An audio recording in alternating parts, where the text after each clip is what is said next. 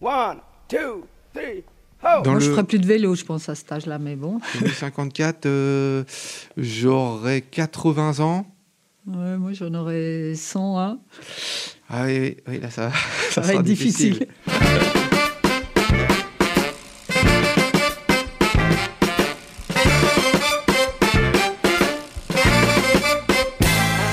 Bonjour tout le monde, vous écoutez Pause Vélo, l'émission qui donne envie de pédaler. Et aujourd'hui, on a une émission qui est consacrée au Pro Vélo Info numéro 62. Et on est avec Elisabeth. Elisabeth, tu es euh, pas la rédactrice principale, la rédactrice en chef, comment je dis Comment je te présente Alors, officiellement, mon titre, c'est secrétaire de rédaction. Donc, Secrétaire de je prends tous rédaction. les désidératas du comité et je les mets en page. De quoi parle principalement euh, le dossier du, du Pro Vélo Info? Le vélo et la littérature, c'est quelque chose qu'on n'a pas l'habitude d'aborder. Donc, euh, on a dit, on va creuser un peu et faire plaisir aux esprits euh, littéraires. Et Dieu sait qu'en creusant un petit peu, on en trouve énormément des livres qui tournent autour du vélo, mais surtout des livres sur le vélo sport ou le vélo euh, voyage. Mais le vélo, comme on l'aime à, Pro Vélo ou euh, à Pause Vélo, sur le vélo euh, transport, un peu moins. Mais ça, on va en parler plus tard. Je te propose qu'on parle d'un article qu'il y a dans le, dans Info qui traite d'un camp scout fédéral. C'est-à-dire que euh, cet été, pendant deux semaines, tous les scouts de Suisse se sont regroupés dans le canton du Valais. Euh, C'était quasiment une, petite ville, un- tout un camp. Il y avait, euh, il faut imaginer un gros festival de 30 000 personnes et il y avait du vélo là-dedans en fait. Alors, c'était 30 000 personnes sur une surface très grande, bien sûr, pour accueillir tous ces, jeunes scouts, 4 hectares. euh, et donc, euh, pour se déplacer, le vélo est devenu naturellement euh, nécessaire. Euh, donc, 1500 vélos ont été amenés sur le terrain, permettant justement, et des vélos cargo aussi, d'aménager des transports, tra- de- de- d'apporter de, la marchandise. Et donc, ça a été une improvisation totale, mais qui s'est très vite structurée d'elle-même.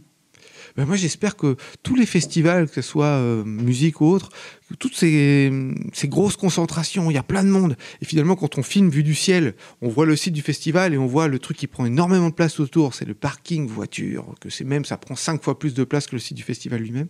Ben, j'espère que les festivals euh, s'inspireront de ça et se disent, ben, c'est possible de venir Oui. à vélo. Et beaucoup de jeunes ont pris goût au vélo euh, parce qu'ils ont vu que voilà, ça, et c'était aussi un, un outil pour de la convivialité. Et, et donc, je pense que ça a été un, un très bel exemple et, et qu'en effet, peut-être d'autres organisateurs de, de grandes festivités devraient s'en inspirer. Et je pense que quand on, on lit le vélo à du fun, qu'on crée du lien, c'est quelque chose qui marque et qui est très bon pour la communication sur le vélo. Et je Tout pense que là, c'était le cas. J'ai oublié de te poser une question. Euh, Je voulais savoir si euh, ces derniers temps, tu avais vécu quelque chose de sympa autour du vélo. Le Père Noël euh, m'a amené un vélo en bambou. C'est pas vrai. Alors maintenant, le cadre est en bambou, qui est, qui est très solide, puisqu'on fait des échafaudages avec le bambou dans les pays d'Asie et autres. Et euh, donc voilà, pour moi, c'est un vélo développement durable, bambou. J'espère qu'il n'y a pas trop de pandas dans la ville qui vont manger, grignoter mon vélo, mais euh, je vais le recevoir bientôt parce qu'il est en finition. Donc voilà, j'en rêvais depuis longtemps. Merci Père Noël. Il est cool, le Père Noël. Moi, je me pose des questions sur ça, tout ce qui est euh, en bois, parce que c'est quand même euh, c'est une matière qui travaille un peu. Alors, j'espère que ça sera assez Ouais. résistant, tu vois. Pas, pas le bambou, justement, c'est Ouais. différent du bois. Justement, le, le bambou ne travaille, ne travaille pas, reste extrêmement rigide. Donc tout peut être fait avec le bambou, sauf la fourche avant, parce qu'elle est, elle a un arrondi, bien sûr, la, ah oui, l'angle. Donc euh, autrement, tout, tout, et voilà, des- ils sont garantis des années. Et, et je me réjouis beaucoup. Je, dirais, je te dirai la prochaine fois comment c'est, de rouler Et- sur un vélo bambou. Et à la limite, euh, j'aimerais bien l'essayer. On en reparlera. D'accord. Alors, le dossier principal du Pro Vélo Info numéro 62 est consacré à la littérature cycliste.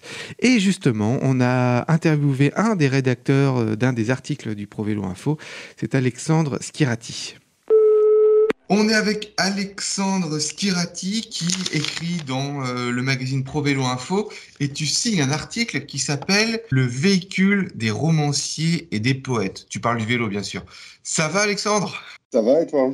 Eh ben ça va, impeccable. Alors pourquoi le, le vélo, ça serait le véhicule des romanciers et des poètes? Le- Cette expression, le véhicule des romanciers et des poètes, je l'emprunte à un auteur américain qui s'appelle Christopher Morley, qui est un auteur du, du début du XXe siècle, et qui a un peu écrit sur ce sujet au moment où euh, le vélo sort de sa première euh, hype, comme on pourrait dire, à la fin du 19e siècle où c'est vu comme un objet de progrès, c'est vu un peu comme l'objet du futur, et un objet qui intéresse beaucoup les écrivains et beaucoup les poètes qui ne se gênent pas pour, déjà, un, faire du vélo, faire de grandes aventures et puis écrire sur ce sujet. Il y a l'exemple notamment assez, assez connu d'Émile Zola, euh, qui euh, devient un grand cycliste à la fin du XIXe siècle et qui a plusieurs, plusieurs écrits sur ce sujet.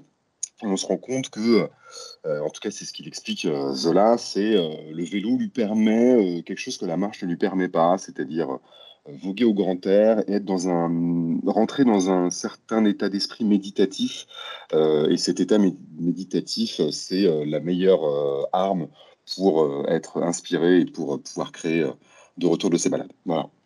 Et, Émile Zola, il a failli écrire un bouquin sur le vélo. Hein. Ça, devait s'appeler Le Cycle. T'en sais plus sur ce livre-là?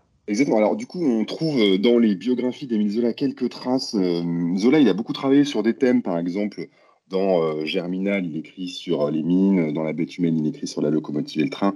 il voulait écrire du coup un cycle romanesque sur le vélo et malheureusement, il mourra avant, il mourra avant à Londres après euh, l'affaire J'accuse, il est obligé de, s'expatrier en Angleterre.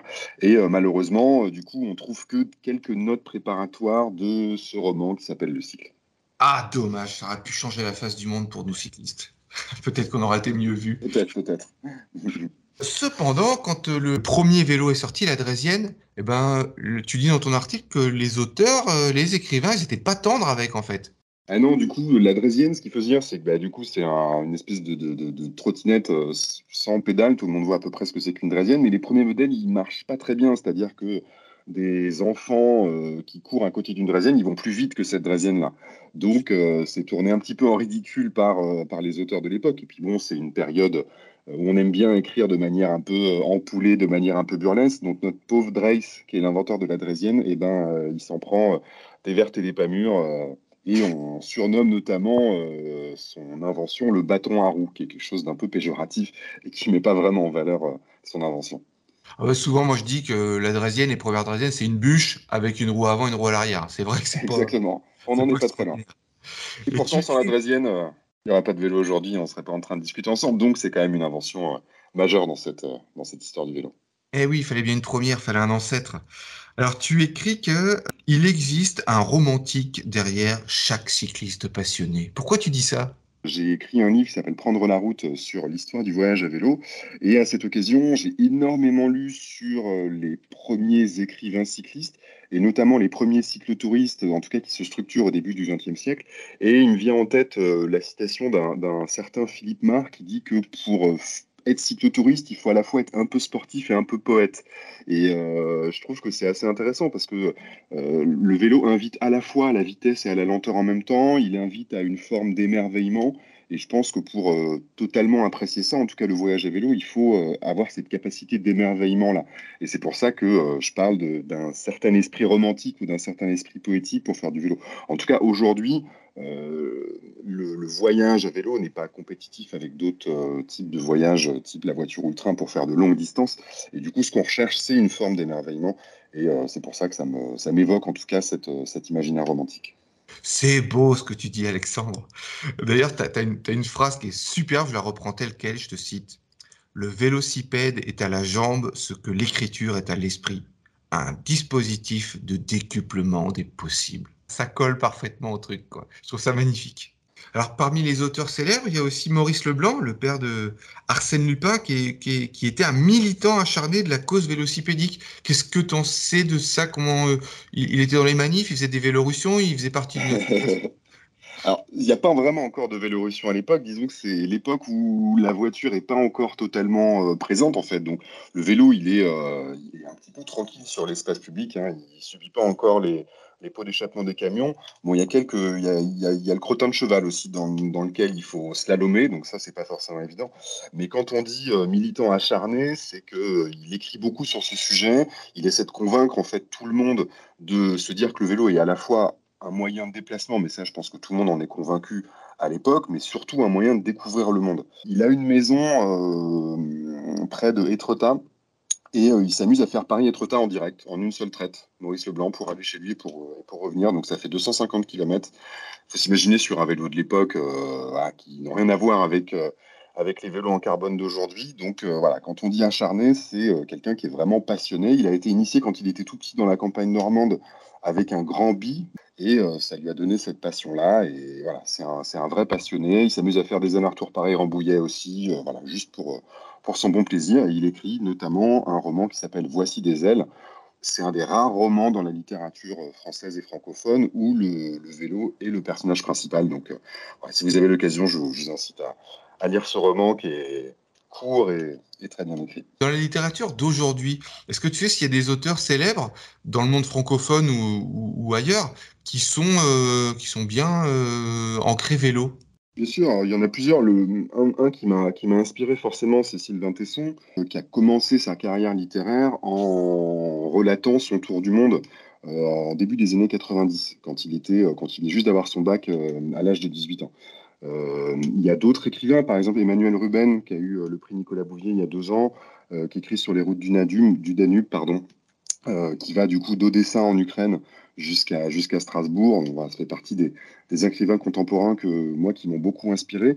Dans un autre style, un autre écrivain qui m'a inspiré, c'est euh, Cavana, François Cavana, euh, qui était un des fondateurs de Charlie Hebdo, qui a écrit euh, du coup ses, mémoires dans les années 70 et qui raconte son enfance dans les années 30, 40 et notamment l'exode à vélo quand il a 16 ans de Paris, quand les Allemands arrivent en, en 1940. Et ça, voilà, c'est des lectures que je trouve absolument magnifique et en tout cas qui donne euh, très envie de, faire du vélo et de s'y intéresser d'un peu plus près.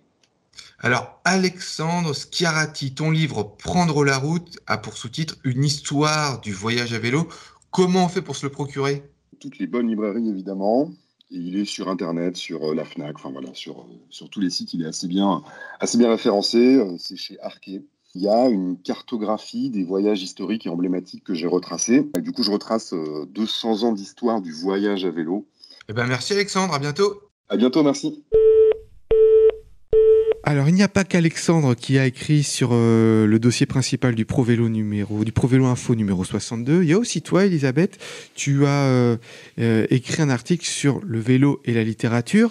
Qu'est-ce que tu as appris en creusant? Parce que tu, euh, tu écris que tu allais euh, voir dans une librairie, que tu allais euh, rechercher sur les réseaux sociaux. Qu'est-ce que tu as appris sur le lien entre littérature et vélo? Premier constat, c'est que j'ai dû aller chercher. Parce qu'en effet, on n'a pas cette idée spontanée que le vélo a un lien avec la, littérature. Et ce que j'ai appris, aussi bien en allant surfer sur, sur Google qu'en interviewant une libraire, c'est que la littérature et le vélo a eu sa place dans la littérature quand il a commencé à exister, au début de l'existence du vélo, parce que c'était un objet d'émancipation, c'était un objet d'émancipation pour les femmes aussi, c'est un objet romantique, les couples partaient se faire un balade. Et là, la littérature, surtout Émile Zola, a beaucoup parlé de ce vélo comme du vélo comme quelque chose où on pouvait euh, euh, s'adonner à, de la réflexion. Et puis après, avec l'apparition de la voiture, c'est devenu l'outil des prolétaires, un peu un tas de ferraille euh, qu'on regardait de haut, et donc a disparu de la littérature. Il n'est revenu et, ne reste que dans les grandes courses. Le, Tour de France a dû noircir des milliers de pages à lui tout seul. Donc là, il est revenu un petit peu, et puis maintenant, grâce à l'écologie, alors il refait une apparition assez marquée dans la littérature. Oui, c'est vrai, on voit beaucoup de choses sur le vélo sport, le vélo aventure, mais le vélo au quotidien, pas grand-chose. Et finalement, c'est un peu comme au cinéma. On voit, on va voir des Fast and Furious, on va voir euh, euh, des trucs sur les grandes épopées en, vélo, en voiture, je veux dire. Mais euh, des films où on voit les, acteurs principaux qui se déplacent en vélo, pas grand-chose. Hein. Pas grand-chose. Pour l'instant, il y a, y, a, y a, une sorte de, de, ouais, de séparation euh, par l'image aussi. Dans, dans, les films, ben, comme tu viens de le dire, on voit des voitures. Dans les bandes dessinées, les gens se déplacent en voiture ou en avion. Mais voilà, maintenant, on commence à voir des héros qui enfourchent un vélo et non plus un cheval ou, une grosse moto. Donc ça change, euh, ça change petit à petit. On voit dans une bande dessinée des parents qui amènent leur, leur enfant à vélo, alors qu'avant, c'était dans des gros 4x4. Donc c'est en train, l'écologie amène euh, le vélo dans la littérature, c'est intéressant. J'avais un espoir aussi parce que je voyais qu'à New York, ils ont mis en place un système de Vélib, euh, comme dans les grandes villes européennes, et je me suis dit, c'est cool, avec le nombre de films qui sont tournés à New York, on va voir du vélo, au moins en arrière-plan, on va voir que ça fait partie d'une ville, quoi. Et ça fait quelques années déjà que c'est mis en place et bah, je vois pas grand-chose finalement dans, le cinéma ou dans la littérature euh, sur le vélo à New York. Quoi. non, non, ça, ça, commence et, voilà, c'est vraiment grâce à l'écologie que ça revient. Et, et, sur la marche, il y a beaucoup. Le Saint-Jacques de Compostelle fait l'objet de, de, de, de, centaines de livres de marcheurs qui disent ce qu'ils ont vécu et tout. Vélo, il n'y a rien. Il n'y a pas de réflexion sur euh, qu'est-ce que le vélo apporte, euh, à part le côté sportif. Donc on peut le dire, si vous êtes écrivain, il y a une niche à prendre, les gars. Il y a une niche à prendre, quelque chose qui n'a pas été exploité. Alors je vous propose qu'on fasse une petite lecture réjouissante, une lecture de Quentin sur la place du vélo, la place que le vélo aura en 2054. Futur rêvé. Dans les années 20, d'interminables canicules se sont enchaînées. Des pluies dévastatrices sont alternées avec des sécheresses extrêmes. Les insectes ont disparu et la crise de l'énergie a gravement impacté la population. En 2027, il n'y a plus de choix, alors même que des alertes étaient lancées depuis des dizaines d'années, sans réaction de la part de la classe politique, ni évidemment de l'économie. Il nous a fallu réagir et innover rapidement. Cela ne s'est pas réalisé sans heurts ni difficultés, mais nous l'avons fait. Les trottoirs ont été dégrappés, ensemencés de fleurs et d'herbes. Les arbres ont été plantés, les immeubles ont été végétalisés. Les parkings, désormais inutiles, hébergent le maraîchage de proximité. Les toits sont cultivés et couverts de panneaux solaires ou d'éoliennes. Chaque espace vert en ville est devenu potager urbain. Les parcs sont vergers, on y récolte les fruits au pied des habitations. La population a réinvesti l'espace public. Nos logements sont plus petits, mais nos lieux de vie se prolongent sur l'extérieur. L'électricité étant de toute manière rationnée, nous sommes mieux dehors. L'espace libéré des voitures est immense. Les rues sont devenues axes pour vélos, cheminements piétonniers et espaces de détente. Les pistes cyclables, vestiges de l'époque où la voiture gouvernait le territoire, n'ont plus de raison d'être. Elles ont toutes été supprimées. Nos vélos n'ont plus aucun style. Mais quel style ils ont? Ils sont agrandis, équipés, soudés, allongés, renforcés, élargis. Ils ont 2, 3, 4 roues. Il en existe pour toutes les fonctions et besoins. Ils servent de moyen de déplacement, au transport de matériel et de personnes, pour l'agriculture et l'artisanat. Des panneaux photovoltaïques en libre service permettent de recharger les vélos à assistance électrique. Mais nous chargeons aussi des batteries en pédalant, ou simplement en descente. Nous réparons ce qui ne fonctionne plus. Et des réparateurs mobiles sillonnent les rues. Les déplacements à pied ou à vélo, qui maintiennent désormais en forme la majorité de la population, ainsi que l'alimentation locale, de saison et moins carnée, ont fait diminuer les atteintes cardiovasculaires, les cancers, l'obésité, et le renouveau de la biodiversité éloigne le spectre des pandémies. Mes petits-enfants adorent que je leur raconte ce qu'ils appellent la folie. Comment, à l'époque, nous nous installions seuls dans des tanks de fer et d'acier, démesurément lourds, crachant pétrole et gaz, entassés sur les routes en fils infinis, pour faire quelques kilomètres et les s'asseoir des heures devant un ordinateur avant de faire le chemin inverse. Comment les parents déposaient leurs enfants à l'école dans leurs énormes SUV, et comment les rares gamins ou gamines se déplaçant à pied ou à vélo devaient au risque de leur vie se faufiler entre ces énormes monstres. Comment nous étions malades de la pollution, de l'inactivité, de la nourriture ultra transformée. J'ai des photos, des articles de journaux à leur montrer. Sinon, ils ne me croiraient pas. À l'époque, les villes étaient organisées en fonction de la voiture. L'économie tournait autour de la voiture. Tout le territoire était pensé pour la voiture. Aujourd'hui, ce territoire est à échelle humaine. Nous faisons nos courses à pied, à vélo, en transport public. Nous organisons les quartiers avec nos voisins et voisines. Les graves blackouts des années 2020 nous ont appris la solidarité. L'air est devenu respirable.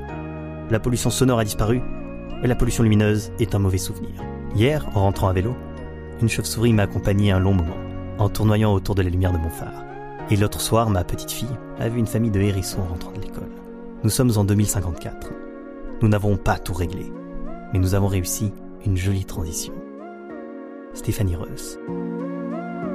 Il y a plein de choses positives dans le Pro Vélo Info numéro 62. Euh, en sortant du dossier principal, il y a un article qui est consacré à la ville de Bogota. Et euh, parmi ces nouvelles positives, il y a un truc, enfin c'est pas vraiment une nouvelle puisque c'est quelque chose qui existe depuis longtemps, c'est la Cyclovia. Tu connais ça, la cyclovia, Alors, alors, je connais, les, les, routes de Bogota, les, principaux axes de Bogota qui sont fermés à la circulation le dimanche. Bogota, c'est une ville affreusement polluée, avec des autoroutes, des pénétrantes le matin qui vont que dans un sens, et le soir, il change de sens. Donc les ah. routes euh, changent de sens. Euh, alors il y a un moment qui doit être un peu chaud quand tout d'un coup. À euh, midi, voilà. Donc, mais c'est donc c'est une ville au niveau de circulation qui est absolument horrible. Par contre, de manière surprenante dans un pays comme ça, les autorités ont décidé il y a déjà plusieurs années de fermer la route et alors c'est ouvert aux vélos, planches à roulettes, trottinettes, patins à roulettes. Et c'est c'est au-delà de pouvoir jouir de ces grands axes et de faire du sport, c'est un lieu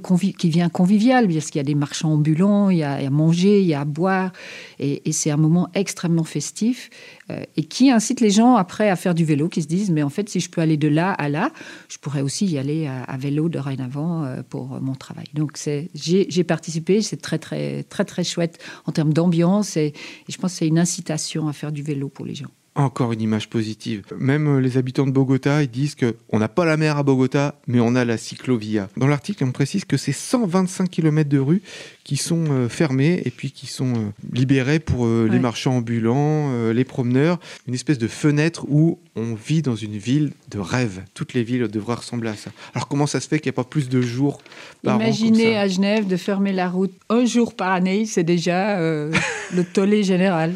Mais alors que dans toutes les grandes villes, on devrait le faire. Enfin, dans les années 70, dans les années 70, on a, on a interdit la, la circulation automobile parce qu'il y avait la, crise pétrolière. Mhm. Enfin, l'économiser du pétrole, c'était interdit tous les dimanches. Mais là, il y a la crise climatique, il y a la crise énergétique. Pourquoi est-ce qu'on ne fait pas ça? Pourquoi est-ce que tous les dimanches, on ne dit pas, bah les gars, terminé, il n'y a plus de voitures je rêve, je suis un utopiste.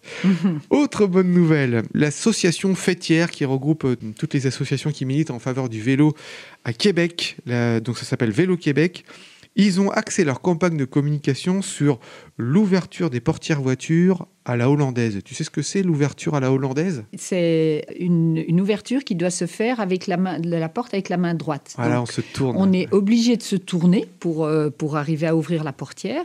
Et donc, quand on se tourne, on voit si un vélo arrive. Et donc, c'est vraiment pour euh, empêcher ce qu'ils appellent les emportiérages de cyclistes qui passent à côté. Et je pense que c'est une très, très chouette initiative. Donc, ça fait partie de l'apprentissage de la conduite, c'est-à-dire quand on sort de sa voiture, on ouvre la porte en se tournant et en ouvrant la porte avec la main droite.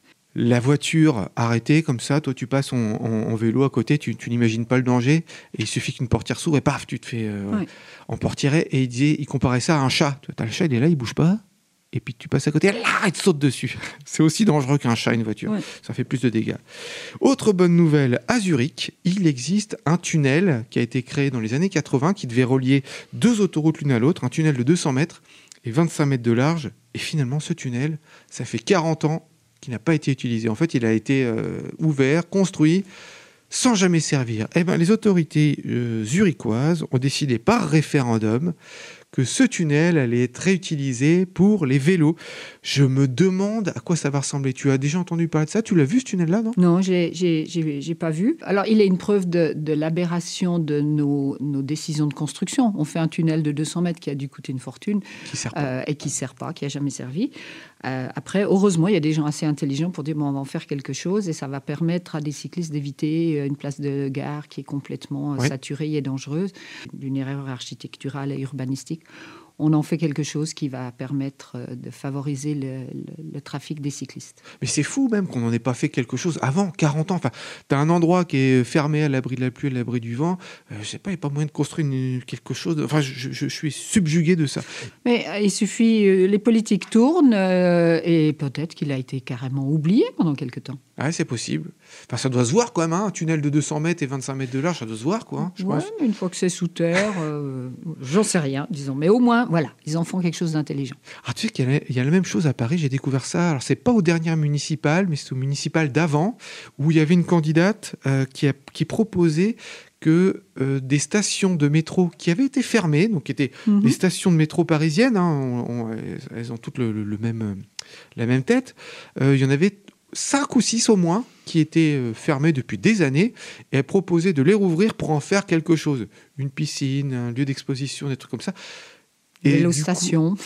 Alors, je- du coup, ce n'est pas elle qui a remporté euh, le- la, la municipalité. Euh, et je crois que personne n'a repris son idée derrière. Mais j'étais subjugué que dans une ville euh, où le mètre carré est si cher, où le- la place est si importante, qu'on nous laisse des endroits comme ça abandonnés. Mhm. Ça, serait, ça serait quand même super de créer une discothèque dans une station de métro. c'est quand même incroyable que ça soit pas fait. Ça participe à la densification urbaine et, et la densification urbaine, c'est bon pour le vélo. Autre bonne nouvelle, ça sera la dernière, le VDL. Alors le VDL, c'est l'abréviation pour la location de vélos longue durée. Eh bien, ça explose en France et ça marche très très bien. 150 centres de location qui sont répartis sur l'ensemble du territoire où on loue 100 000 vélos. Et ces 100 000 vélos longue durée, il y en a la moitié qui sont des vélos électriques. Ça permet aux gens d'expérimenter le vélo euh, sans faire d'achat. Ben, c'est gratuit. Et ben, il y a énormément de gens qui, après avoir testé des vélos longue durée, donc des vélos qui prennent réellement chez eux, etc., eh ben, qui font du report modal, c'est-à-dire que ben, ils arrêtent la voiture tout simplement, ils arrêtent les moyens de transport motorisés qui polluent et ils passent au vélo. Et ça, c'est un impact vraiment hyper important. Donc, on- je souhaite longue vie euh, aux locations longue durée parce que ça a un vrai impact sur la limitation du nombre de voitures qui circulent. Il est temps de passer à une nouvelle chronique. Vous savez qu'on a Bastien Delessal qui vient régulièrement dans l'émission. Il a écrit un livre qui s'appelle Fuite, dont on a fait la promotion. Et comme on a une émission qui est consacrée au vélo et à la littérature, on ne pouvait pas passer à côté des nouveaux bouquins rédigés par Bastien Delessal. On l'avait interviewé euh, avec l'équipe de Pause Vélo Normandie. Et voilà ce que ça donne. Bastien Delessal, ça y est, on arrive à toi. Tu as donc sorti deux nouveaux bouquins, Renaissance d'un nomade et Le Virage. De quoi ça parle De vélo, j'imagine Pas forcément les deux. Disons que ça parle de l'avant et de l'après vélo, donc euh, la césure entre euh, comment euh, je découvre le vélo et ensuite comment le vélo prend la place dans ma vie de nomade.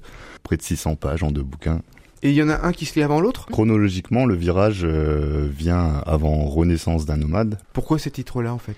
Le virage, c'est un double sens, c'est euh, l'expression euh, prendre un virage dans la vie. Je prends un virage euh, dans la vie en prenant un virage euh, à proprement parler avec un véhicule motorisé pour le coup, où j'ai un accident de voiture. Ce virage euh, ben, change toute ma perception euh, du monde et ma perception aussi de mes envies, me conforte dans euh, mes, mes, convictions, mes convictions, mes désirs que j'avais euh, préalablement euh, en tête. Renaissance d'un nomade, euh, c'est là où le vélo entre dans ma vie. Donc je passe du motorisé au non motorisé pour voyager. Et là, je découvre euh, la joie, l'effervescence, l'humanité euh, qu'on peut avoir euh, en se déplaçant euh, sur de très longues distances à une vitesse euh, très faible. Quoi. Et quel effet ça va avoir sur tes lecteurs ces livres-là? Tu, admettons, moi je vais le lire. Quel- comment je vais me ressentir? Ou, ou même quel effet toi tu attends sur tes Bah, lecteurs? toi aussi, tu vas avoir envie de rencontrer Camille. Je, je- je peux presque répondre à cette question. aussi. Euh, la publicité d'un livre n'est jamais mieux faite que par un lecteur. Et Parce comme que Camille, Non seulement a- je les ai lus, relus, mais je les ai Corrigés. corrigés, recorrigés et j'ai fait les couvertures. Ah, puisque c'est, tout frais. Hein, ils oui, sont en fait, les- elle a écrit le livre, mais euh, j'ai juste mis mon nom dessus. Et j'ai lui ai fait changer le titre de Virage, Ah oui, il s'appelait comment à la base? La vie continue. que je trouvais bateau. Oui, c'est vrai que ça fait très. euh, C'est la phrase Marc bateau qu'on dit t'inquiète pas, la vie continue euh, quand Ouais. t'as un deuil, quand t'as un drame. Voilà. Donc ces livres, ce qu'ils peuvent susciter, eh ben, moi le mot fuite, pour moi c'était euh, ah super, le mec il a tout plaqué, je vais savoir comment on peut plaquer une vie où euh, il a un boulot stable, tout, Ouais. pour être dans, dans le vagabondage quoi. Moi j'ai besoin de, de voir les autres qui ont été capables de le faire pour, pour m'en inspirer. Puis en fait j'ai pas trouvé ça dans fuite. Ça raconte autre chose. Alors tu lui as dit, tu me mets ça. Et Voilà. Et en fait, je suis pas la seule à lui avoir dit. Beaucoup de gens lui disaient mais non, mais nous on veut comprendre l'origine, comment c'est parti. Et, Ouais. et, euh, et en même temps, il y a une plume, il y a quelque chose. euh, on, va, on veut en lire plus quoi. Donc euh, voilà, il, a- il a travaillé là-dessus. Et du coup, ces livres, pour moi, euh, ils peuvent soit euh, permettre ce déclic, soit euh, conforter dans. euh, on a une envie, on a déjà un début quelque chose, et là, ça va conforter. Soit euh, on n'est pas obligé de tous plaquer nos vies et partir, mais c'est aussi des livres qui euh, qui permettent une introspection profonde, qui font réfléchir sur soi-même et aussi sur la vision du monde. Bastien Delessal, comment on fait pour retrouver tes livres? Ben, sur mon site internet, donc Nomadsland euh, sur les réseaux sociaux, sur Facebook, euh, Bastien Delessal, en tapant donc euh, fuite, euh, le virage, renaissance d'un nomade et mon nom Bastien Delessal.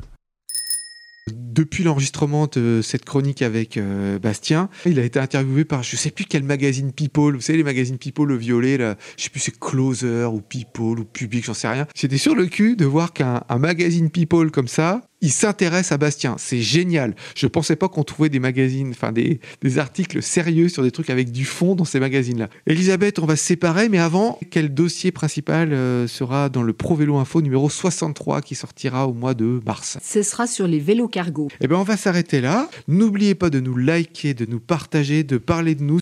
Et n'oubliez pas, les copains, pour sauver l'humanité, faites, du vélo, du vélo